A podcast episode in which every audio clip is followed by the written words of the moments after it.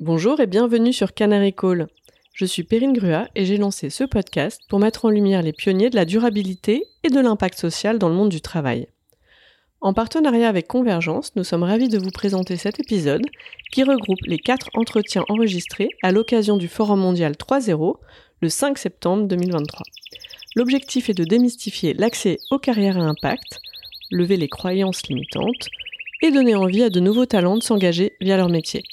Je suis ravie de vous partager ces quatre conversations que j'ai eues avec Alexandre Laurier du groupe SOS, Béatrice Delpech d'Enercop, François Croquette de la ville de Paris, Amandine Hersan de Planète Urgence. Si cet épisode vous inspire, que vous cherchiez à recruter ou être coaché, faites-moi signe. N'hésitez pas à partager et commenter pour que ces témoignages engageants rayonnent le plus possible. Bonjour Alexandre. Bonjour Perrine. Bonjour à toutes et à tous. Perrine Grua, je dirige Canary Call, qui est l'agence de talent, et vous êtes plein à me demander dans le cas des processus de recrutement. Mais vraiment, si je rejoins une ONG, est-ce qu'elle aura vraiment les moyens euh, Si je rejoins le secteur de l'impact, est-ce que je vais devoir renoncer au professionnalisme, au plan à long terme est-ce que euh, vraiment je, dois renoncer à plein de choses euh, Comment ça se passe? Donc euh, l'idée aujourd'hui, c'est de pouvoir démystifier toutes ces croyances et aller directement bah, explorer les réalités du secteur avec les acteurs. Donc Alexandre, merci beaucoup d'être là avec nous aujourd'hui. Merci de me recevoir. Est-ce que tu peux te présenter rapidement, s'il te plaît? Oui, bien sûr. Je m'appelle Alexandre Laurier, je dirige l'international au groupe SOS. J'ai un parcours, puisque tu parles des parcours de carrière, donc pour dire deux mots à ceux que ça intéresserait, qui a toujours été à la jonction entre euh, l'entrepreneuriat et l'intérêt général. Donc j'ai euh, aussi bien bossé dans des ONG aux Philippines euh, que dans des boîtes de conseil ou de services financiers à Shanghai, au Maroc ou à Stockholm. Ah oui, le yin et le yang, quoi. Le yin et le yang, et avec ce fil rouge qui est exactement à la jonction entre les deux, un peu de l'entrepreneuriat social, on parle d'entrepreneuriat impact peut-être aujourd'hui, ou dès, euh, mes études, j'avais créé ma première euh, boîte euh, sociale.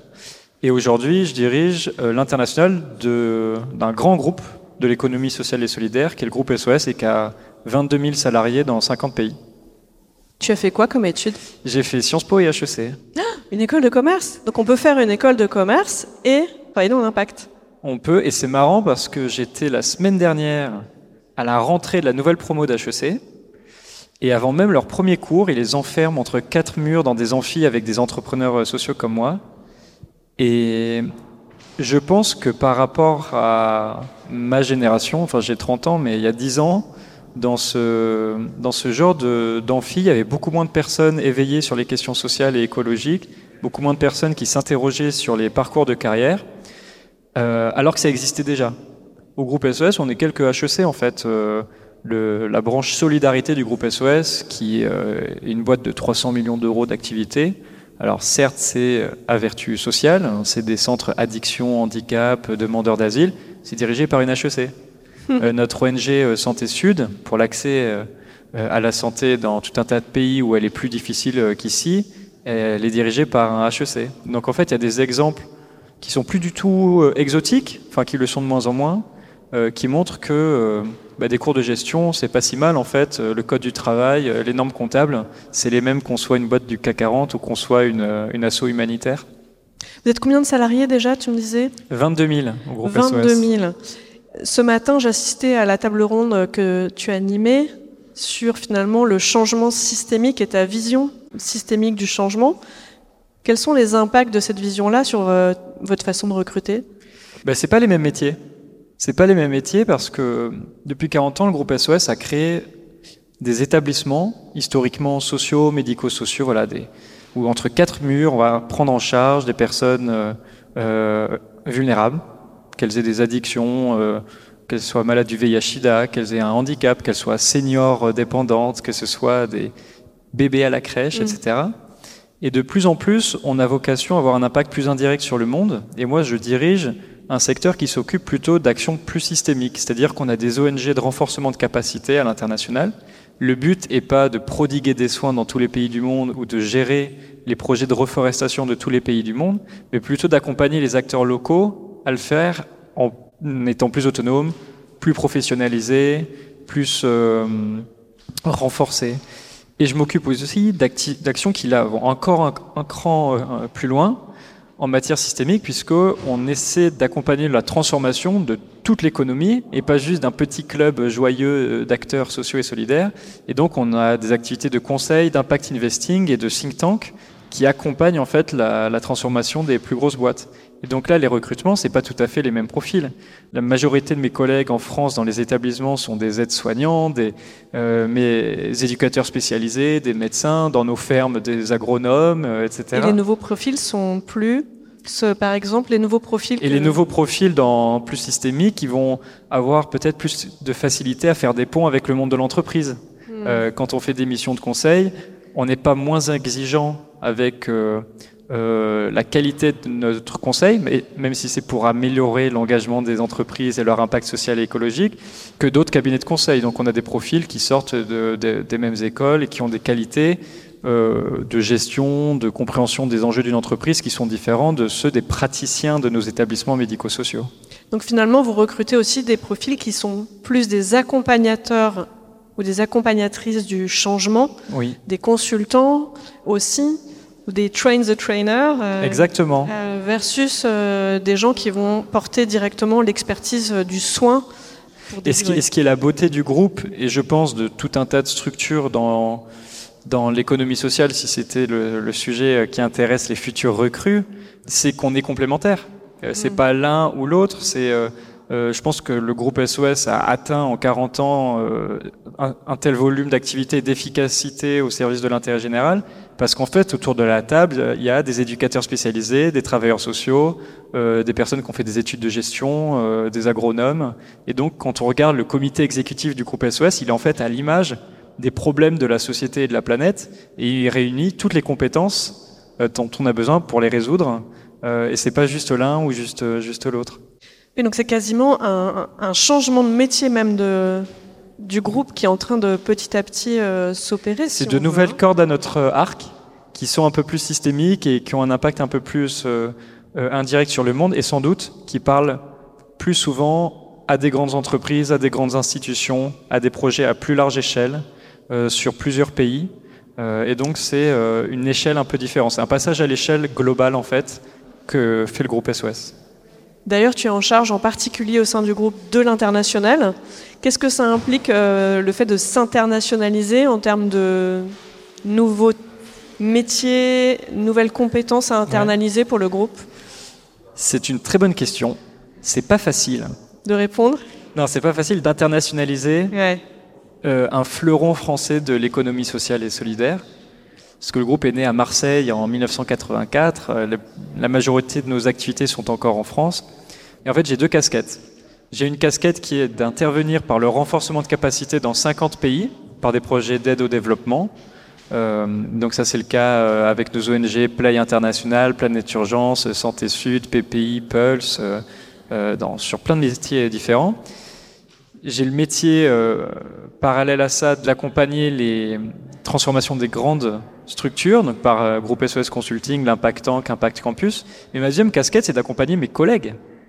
Et en fait, toutes les équipes des autres secteurs du groupe SOS, dans le champ de la santé, des seniors, de la transition écologique, à se dire, ben, en fait, peut-être que mon 101e EHPAD, il sera pas en France, mais il sera en Espagne, au Maroc ou en Belgique.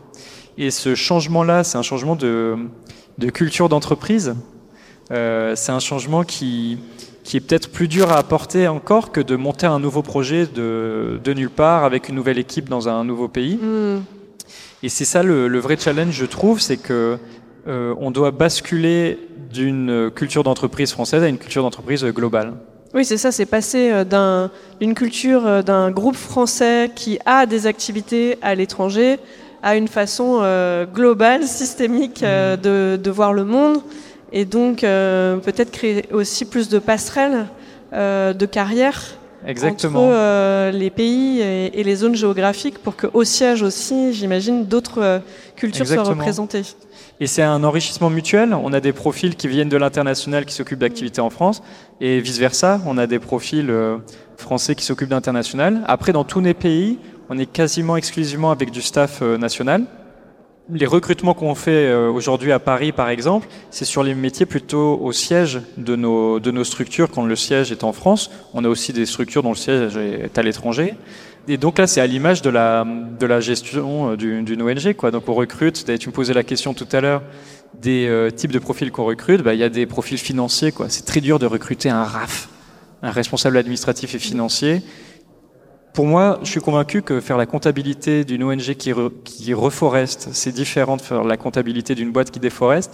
Mais par contre, ce type-là de carrière, on est encore à le, à le défricher, à le mettre en avant, à montrer que non, c'est pas un renoncement, non, c'est pas un sacrifice, non, on n'est pas moins bien payé. Oui, c'est plus, euh, euh, ça rend plus fier de son métier que de s'engager que de pas le faire. Alors, alerte, pour euh, tous les responsables administratifs et financiers qui ont envie de réinventer leur euh, métier et de contribuer à comptabiliser la création de valeur un peu différemment. Euh, il y a des opportunités dans le groupe SOS, ah semble-t-il. D'autres types de métiers qui sont clés aujourd'hui et, et pas faciles à trouver pour vous? Il y a, dans les métiers en France, on a une pénurie invraisemblable dans nos établissements sociaux, sanitaires, médico-sociaux. On manque d'infirmières, d'infirmiers, on manque d'aides-soignantes, d'aides-soignants, etc. À l'international, la transition vers des métiers plus systémiques, elle fait qu'on a des, des métiers plus de gestion. On parlait des responsables financiers, on en manque, mais il y a aussi de plus en plus de métiers sur le plaidoyer. C'est-à-dire que pendant longtemps, on mettait en place des programmes. Pendant trois ans, on va aider à l'installation je sais pas moi, de sage-femme en zone rurale à Madagascar pour qu'il y ait un système de santé renforcé, plus autonome euh, sur le terrain. Euh, et demain, pour aller encore plus loin, on doit convaincre aussi les pouvoirs publics de reconnaître des statuts d'agents de santé communautaire, si je prends cet exemple-là, ou de renforcer des politiques publiques en matière de santé, etc. Et donc, on fait de plus en plus de plaidoyer pour porter des propositions aux pouvoirs publics, aux investisseurs privés, à tous les acteurs de l'écosystème au-delà de nos projets et de nos, de nos opérations en tant que telles, en tant qu'opérateurs de, de projets de développement. Ben, merci pour le partage de ces opportunités. Pour conclure, un conseil que tu aurais envie de partager à celles et ceux qui veulent s'engager dans leur métier? Euh, C'est que ça n'est pas du tout un renoncement. Tu as commencé l'interview par me dire, certains se demandent ce qu'ils doivent sacrifier pour rejoindre une carrière à impact et tout. Et je pense que ceux qui pensent ça se trompent ils doivent renoncer à rien. Ils doivent s'explorer un petit peu plus que ce qu'ils font, sans doute, explorer que euh, ce qui les fait vibrer. Moi, je porte pas de jugement. Après, si quelqu'un, euh, ce qui le fait vibrer, c'est de gérer un fonds d'investissement dans les énergies fossiles, bah, c'est sa vie. Mais en tout cas, en général, en moyenne, faire le bien autour de soi, ça rend heureux. Et donc, globalement, les gens qui recherchent des carrières impact, ils savent que ça les fait un peu plus kiffer que la moyenne. Et donc, c'est pas un renoncement du tout. Il y a des idées reçues sur les euh, différences de salaire il y a des idées reçues sur la difficulté euh, du travail. Alors c'est clair qu'il est difficile, mais il est certainement pas sacrificiel. Donc mon conseil, c'est juste de continuer à l'explorer sans partir du principe que c'est sacrificiel comme démarche. C'est tout l'inverse. Merci beaucoup Alexandre. Donc moi je retiens, choisir un métier à impact, ce n'est pas renoncer. Merci Alexandre. Merci.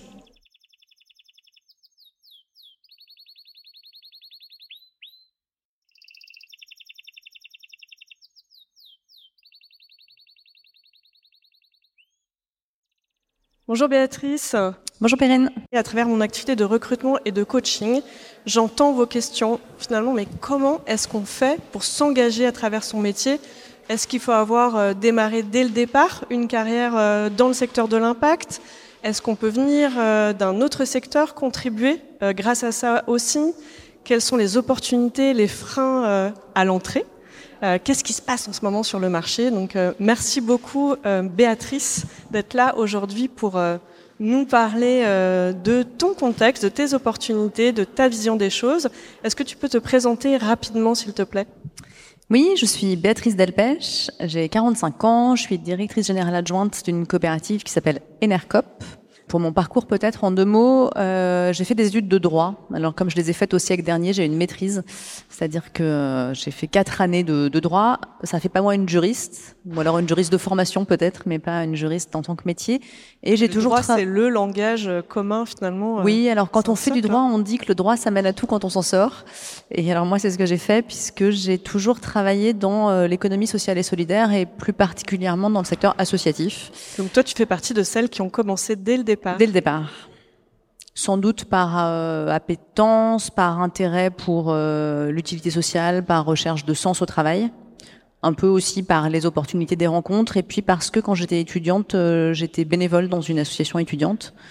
C'est comme ça que petit à petit j'ai découvert le, secteur. Et ensuite j'ai travaillé dans différents types d'associations, de la toute petite association micro-locale jusqu'à ben, la très grosse association nationale et même la fédération, puisque j'ai été déléguée générale du mouvement associatif. Et aujourd'hui, je travaille dans une coopérative. Et oui, parce qu'en fait, euh, le secteur de l'impact, il y a plein de types de structures euh, juridiques différentes. Donc, l'association, chemin par lequel tu es passé pour démarrer, et aujourd'hui, tu es dans une coopérative. Alors, qu'est-ce que c'est qu'une coopérative Alors, qu'est-ce que c'est qu'une coopérative? Une coopérative, c'est une entreprise qui appartient à ses salariés. Schématiquement, ça, on peut dire que c'est le euh, socle commun. Euh, c'est une entreprise qui est dirigée par des principes au terme desquels notamment la lucrativité limitée et la gouvernance démocratique. Donc euh, le pouvoir s'exerce euh, d'une manière très simple, une personne égale une voix. Et moi, je suis dans une coopérative un peu particulière qui s'appelle Enercop, qui existe depuis 18 ans, qui est aujourd'hui un réseau de 11 coopératives sur le territoire qui militent pour une transition énergétique locale et citoyenne. Et nous avons un statut particulier puisque nous sommes une SIC, Société coopérative d'intérêt collectif. Donc les SIC, ce sont des coopératives comme les autres avec deux petits plus. Euh, le premier petit plus, c'est que nous avons forcément dans notre objet social un but d'utilité sociale. Donc euh, cette idée d'intérêt général et d'utilité sociale est inscrite dans nos statuts. Et puis le deuxième petit plus, c'est le multisociétariat. Quand on est une SIC, on doit associer toutes les parties prenantes à notre projet, en fait, à la gouvernance. Donc euh, il n'y a pas que les salariés qui sont euh, sociétaires de la coopérative, il y a aussi chez nous les clients, euh, les partenaires, les porteurs historiques, les producteurs d'électricité, puisque Enercop c'est une coopérative qui est un fournisseur et un producteur d'énergie renouvelable. Et spécificité très intéressante, les collectivités locales peuvent entrer à la gouvernance des sociétés coopératives d'intérêt collectif ce qui permet d'avoir, de conduire des projets localement, très ancrés territorialement, en mettant autour de la table et à la gouvernance toutes les parties prenantes du projet. Et donc, euh, une gouvernance particulière, une mission particulière, qu'est-ce que ça implique dans vos critères de recrutement? À quoi euh, êtes-vous vigilant en particulier au regard de cette modalité, en fait, euh, de pilotage au quotidien de l'entreprise qui est différente Donc, forcément, ça doit avoir un impact sur la façon dont vous recrutez. Oui, notamment, on est très attaché chez nous à la gouvernance et on travaille beaucoup. Euh, on est très inspiré des modèles de la sociocratie. On travaille beaucoup sur les concepts de l'intérêt, euh, de l'intelligence collective. Donc, on va avoir une attention particulière sur ces questions-là. C'est-à-dire que quand on recrute chez nous, on a envie que les gens euh, se sentent en congruence avec ces principes-là et envie d'appliquer ces principes-là dans leur quotidien. Il y a plutôt plus de gens qui ont envie d'y aller que de gens qui n'ont pas envie d'y aller, donc ça c'est pas tellement une difficulté. Et comment est-ce que vous faites euh, pour euh, vérifier cette compétence aussi à contribuer à cette intelligence collective, à prendre part aux décisions, à s'impliquer euh, alors, je ne sais pas s'il faut une compétence pour prendre part aux décisions. Souvent, il faut avoir l'opportunité de le faire. La plupart des entreprises donnent pas cette possibilité à, leurs euh, salariés. Donc, euh, je ne sais pas si c'est une compétence, un prérequis de compétence. Ensuite, nous, on accompagne les gens. Les gens qui viennent chez nous, on les forme à un certain nombre d'outils des outils tout bêtes euh, comme la communication non violente par exemple. On a une équipe dédiée à soutenir hein, les uns et les autres dans leurs projets d'animation ou de conduite de projet pour les aider à mobiliser des outils de l'intelligence collective, à euh, faire des animations euh, qui permettent de stimuler cette intelligence collective. Donc c'est plutôt quand on va recruter des gens qui vont être en situation d'être manager d'équipe, on va s'assurer que euh, leur vision du management d'équipe correspond à cette réalité-là, euh, qu'ils ont envie de euh, cette gouvernance horizontale, qui se posent des questions, etc. S'ils l'ont jamais fait, c'est pas forcément grave. On hmm. peut apprendre, mais il faut avoir une appétence, il faut avoir envie de le faire.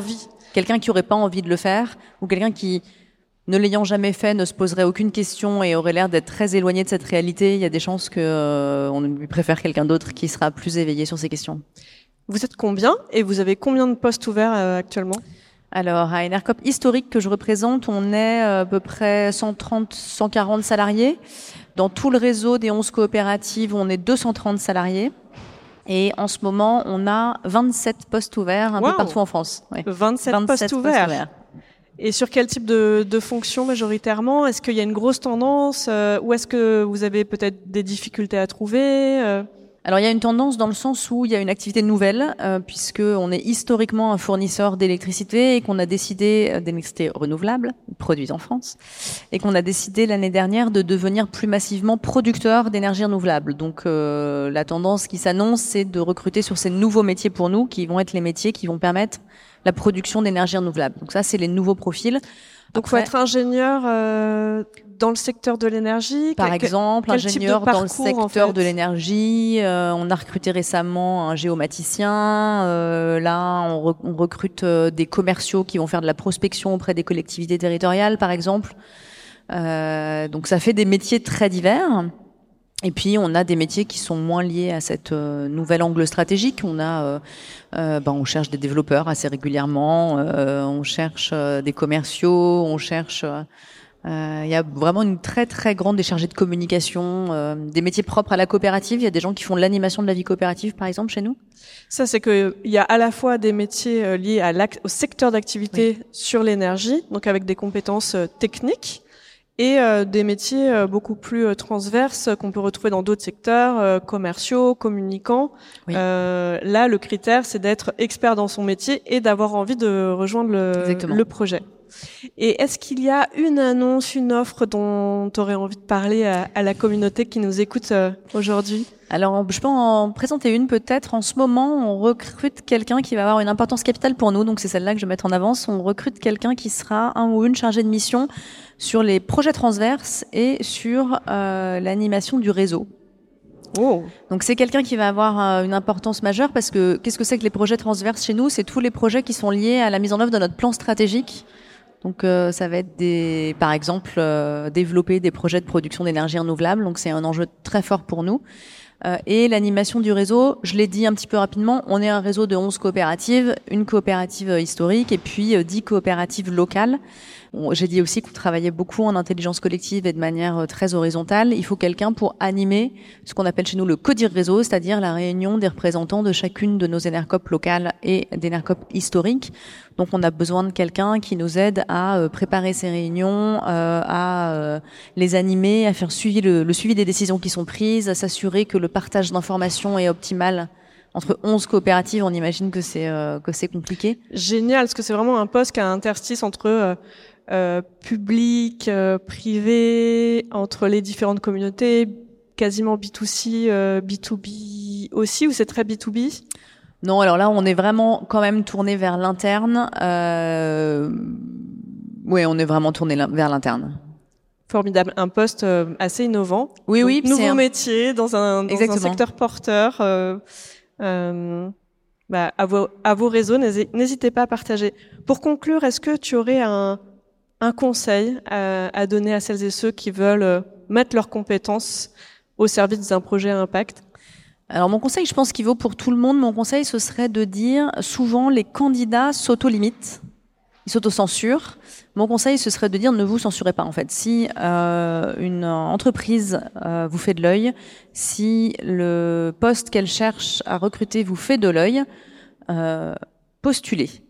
Si vous cochez pas toutes les cases, c'est pas forcément très grave. Souvent, on cherche des moutons à cinq pattes, donc déjà c'est assez rare de cocher toutes les cases.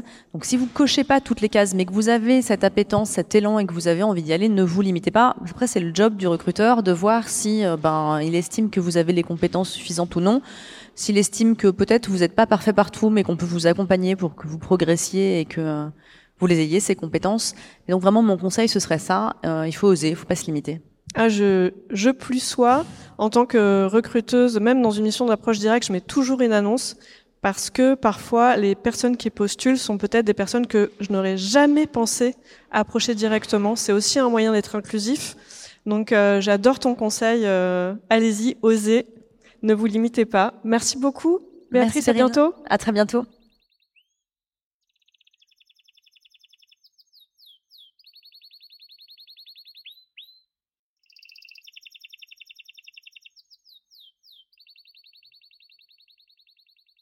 Bonjour François Croquette.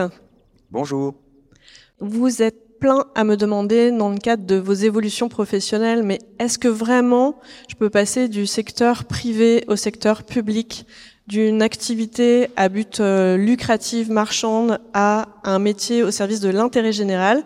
Cette série d'entretiens est faite pour bah, démystifier en fait ces frontières, ces croyances que l'on peut avoir. Donc merci François d'être là aujourd'hui avec nous. Est-ce que tu peux te présenter rapidement? Très rapidement. Alors oui, moi je viens de la fonction publique, effectivement, mais euh, d'État. Donc euh, première passerelle, je suis diplomate de carrière. Euh, j'ai travaillé un peu partout dans le monde, en Afrique, en Russie, au Canada, à Londres. Je me suis intéressé à, aux questions de climat en travaillant sur la COP 21, qui était ah. un grand enjeu mm. pour la diplomatie française.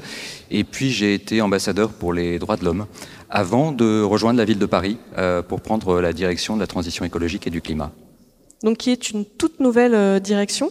Absolument, qui a un peu plus d'un an, euh, et c'est suffisamment rare pour qu'on le rappelle. Créer une direction dans un, un, paquebot comme la ville de Paris, c'est un, beau défi, euh, mais ça montre aussi qu'on est capable d'évoluer, de faire changer des, structures euh, au fil du temps et au fil des besoins. Vous êtes combien au sein de, cette direction et vous avez combien de postes euh, ouverts actuellement? Aujourd'hui, nous sommes 75. Euh, nous avons encore plusieurs postes ouverts au recrutement, euh, au moins quatre, et euh, on espère bien en avoir d'autres dans les mois et les années qui viennent. Et justement, la création d'une nouvelle direction au sein d'un service public, qu'est-ce que ça implique pour vous en termes de type de métier à attirer, peut-être différents des métiers qui étaient déjà présents dans l'organisation? Qu'est-ce que ça implique en termes de nouveaux métiers?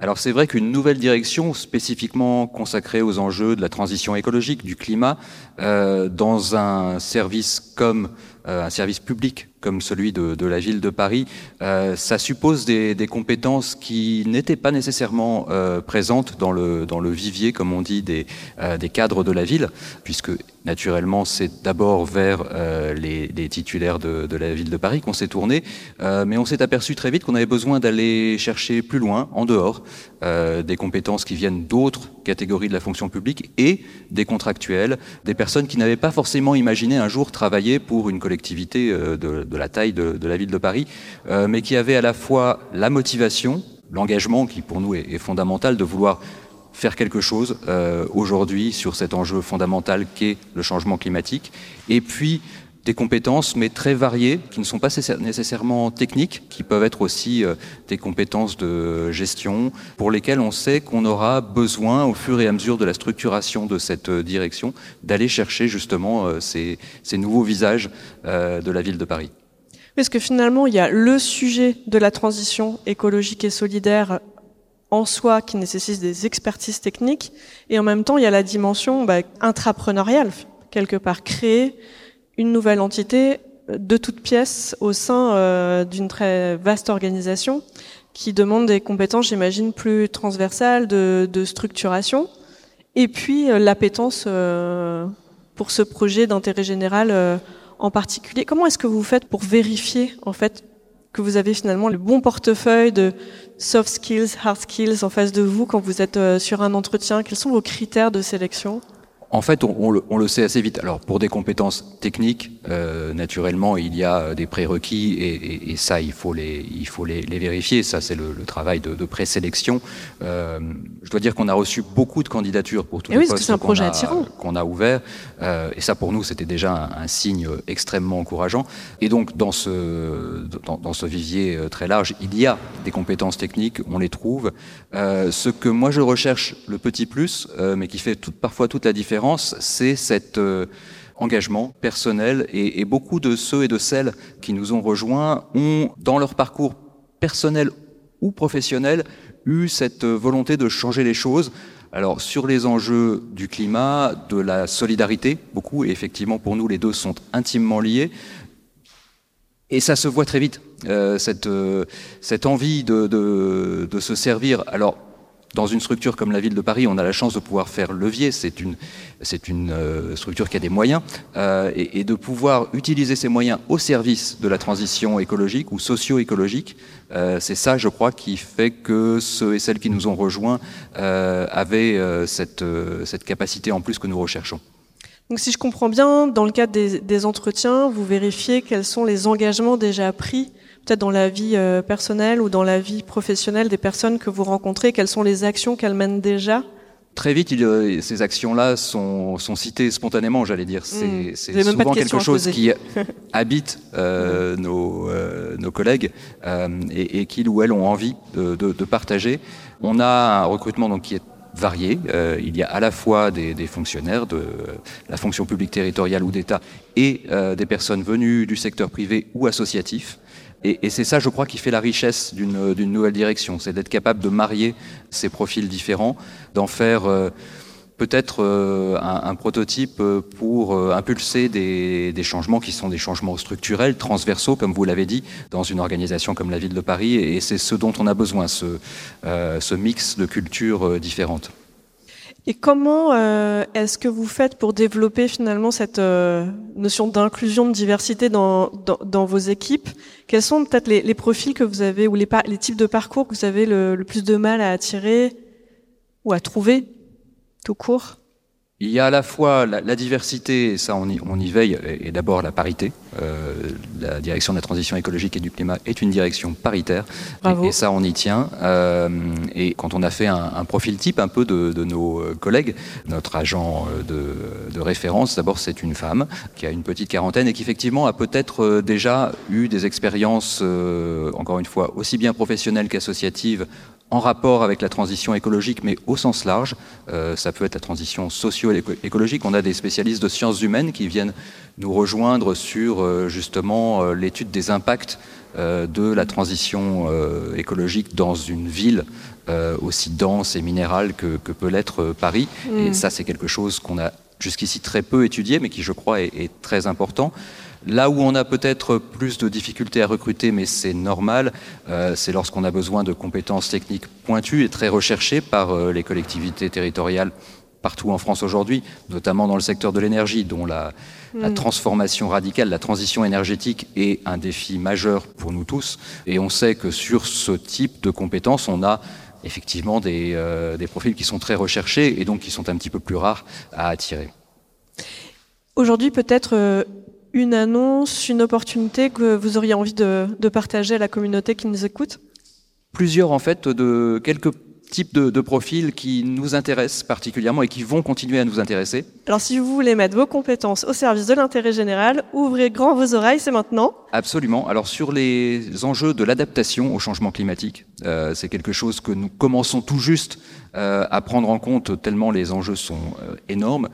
Mais donc ça, ce sont des compétences que nous allons devoir développer.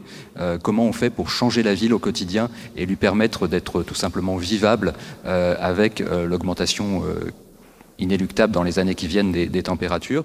Deuxième secteur sur lequel on a besoin de compétences nouvelles, ça sera celui sans doute de la Seine euh, et du rapport de, des Parisiens et des Parisiennes avec le fleuve mmh. qui traverse la ville. Là aussi, c'est quelque chose qu'on n'a jamais vraiment pensé en tant que tel, ou en tout cas pas sous l'angle de la transition euh, socio-écologique. Et donc, on, on, va développer ce, ce secteur. Enfin, euh, last but not least, parce que euh, on en parlait à l'instant, c'est un enjeu crucial sur le domaine de l'énergie. Là, nous avons besoin de recruter rapidement pour pouvoir euh, gérer euh, cette phase de transition énergétique, que ce soit sur les enjeux de sobriété, de planification. Euh, on va devoir, par exemple, euh, définir un schéma directeur des énergies. C'est un exercice assez complexe euh, pour lequel, si des compétences existent, elles seront plus que bienvenues à la ville de Paris. Donc on trouve ces offres euh, sur le site de la ville de Paris Absolument. Sur le site de la ville de Paris et il est régulièrement mis à jour avec euh, probablement, euh, nous l'espérons, de, de nouvelles offres dans les semaines et les mois à venir pour étoffer encore cette nouvelle direction. Merci François. Merci à vous. Pour conclure François, quel conseil tu aurais envie de donner à celles et ceux qui ont envie de passer le pas, qui sont peut-être dans un secteur vraiment très éloigné aujourd'hui et qui auraient envie de passer le pas? De se projeter dans cette, euh, dans cette aventure qui est euh, la transition écologique à l'échelle d'une ville.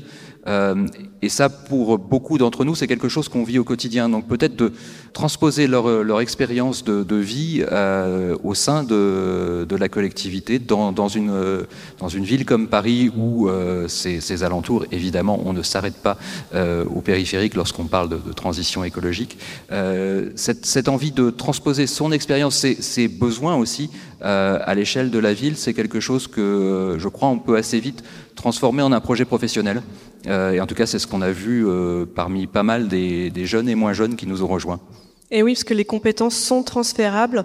On peut venir avec ses forces, avec son expérience. Euh, on a besoin de toutes et tous pour avancer sur ces défis-là. Et, euh, ben, on compte sur vous, hein, et comptez sur nous. Absolument. Bah, écoutez, nous, on sera toujours heureux d'avoir euh, des nouvelles compétences euh, venues de tous les horizons pour euh, poursuivre cette, cette aventure. Et donc, on, on attendra avec, avec grand intérêt les manifestations de candidature qui peuvent être tout à fait spontanées. On les regarde aussi pour ces missions à la ville de Paris. Eh ben, merci pour cette invitation. Merci. À bientôt.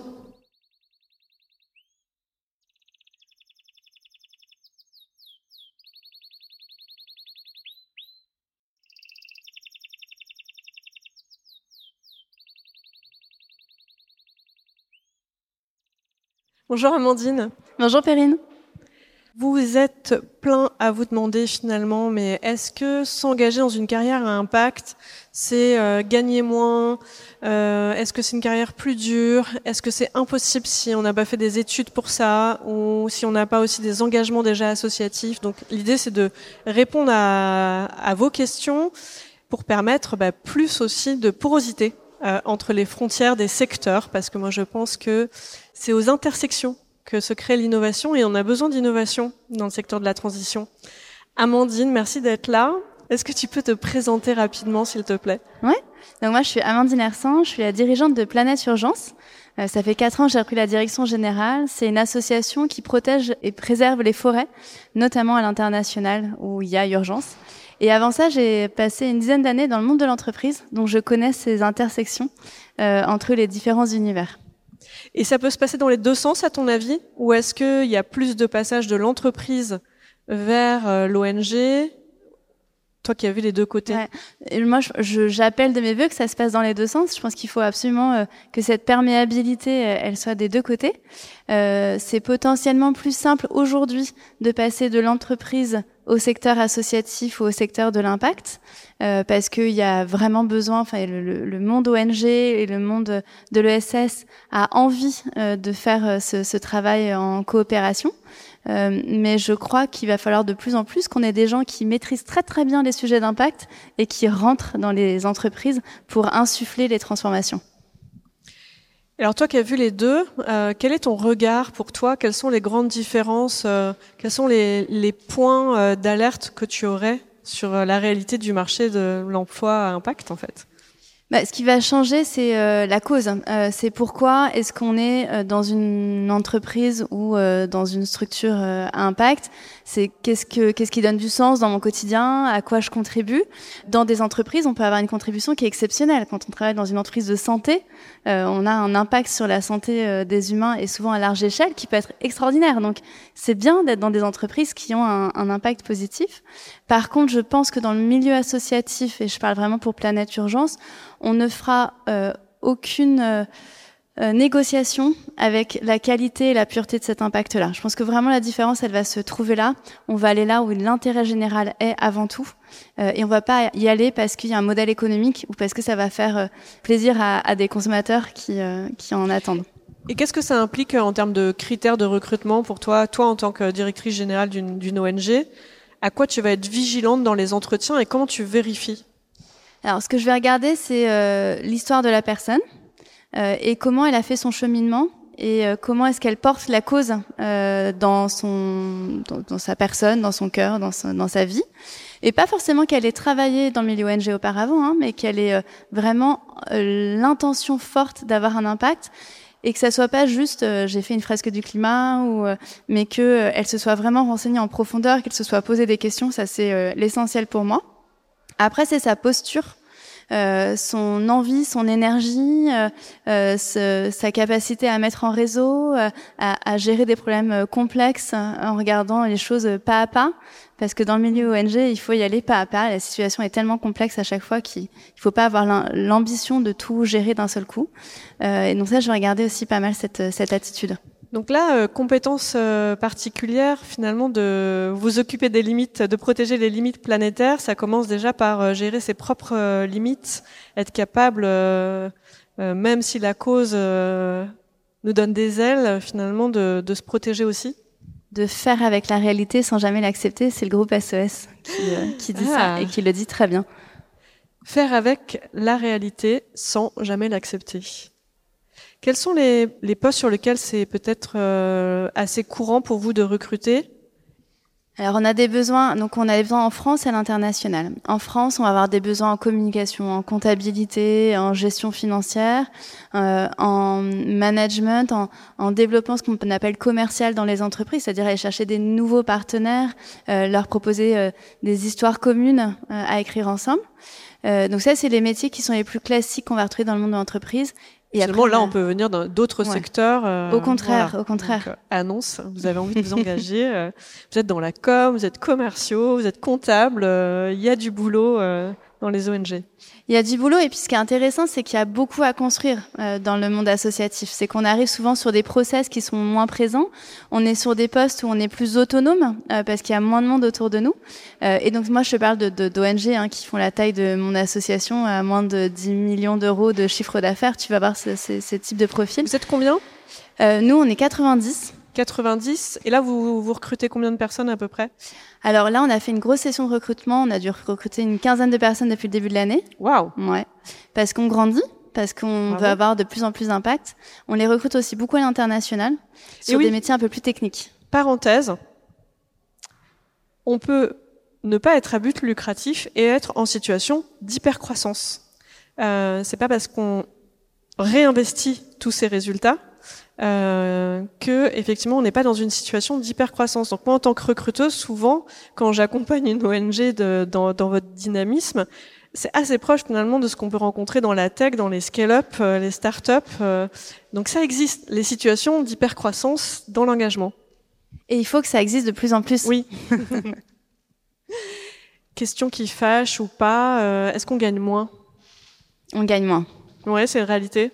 C'est une réalité. Euh, alors, pareil, je parle pour ce type d'ONG parce qu'il y a des très très grandes ONG qui ont des salaires qui peuvent être extrêmement attrayants. Euh, mais c'est une réalité dans le secteur associatif, on gagne moins et c'est pas normal. C'est absolument pas normal qu'on soit sur des salaires qui sont, je crois, 30% euh, inférieurs euh, au marché. Euh, donc, je pense qu'il y a un vrai mouvement de fond à faire en France, en tout cas, parce qu'aux États-Unis, dans les pays anglo-saxons, quand tu travailles dans les charities, tu es extrêmement valorisé.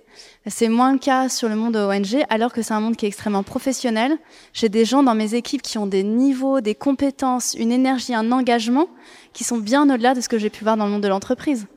Donc il faut absolument qu'on arrive à, à déployer euh, des, des, des, capacités financières pour financer des postes à la hauteur de ce qu'ils devraient. Voilà, et professionnaliser euh, notre transition écologique et, solidaire. On l'a vu pendant le confinement avec euh, la question des, professionnels de soins, euh, de santé.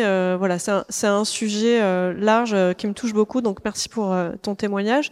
Est-ce qu'il y a un poste, une opportunité au sein de Planète Urgence dont tu voudrais parler à la communauté qui peut-être pourrait être intéressée ou relayée Avec grand plaisir. Moi, j'ai un poste ouvert en ce moment de responsable du programme forêt.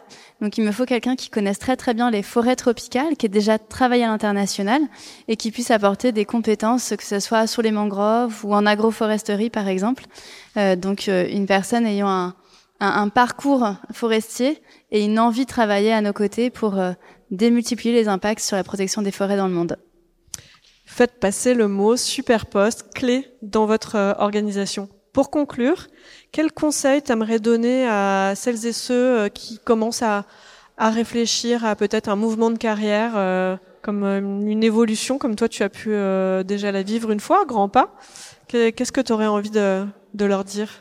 Qu'il faut rien lâcher, il faut absolument euh, poursuivre cette euh, envie-là, cette ambition-là, parce que vous y trouverez beaucoup d'alignement et que ça vaut tout l'argent du monde en fait. Posez-vous la question de combien vous avez exactement besoin pour vivre au quotidien et euh, qu'est-ce que qu'est-ce que ça vous offre comme poste que ça n'avait pas forcément euh, ouvert pour être plus aligné, plus euh, en phase avec euh, les enjeux du monde?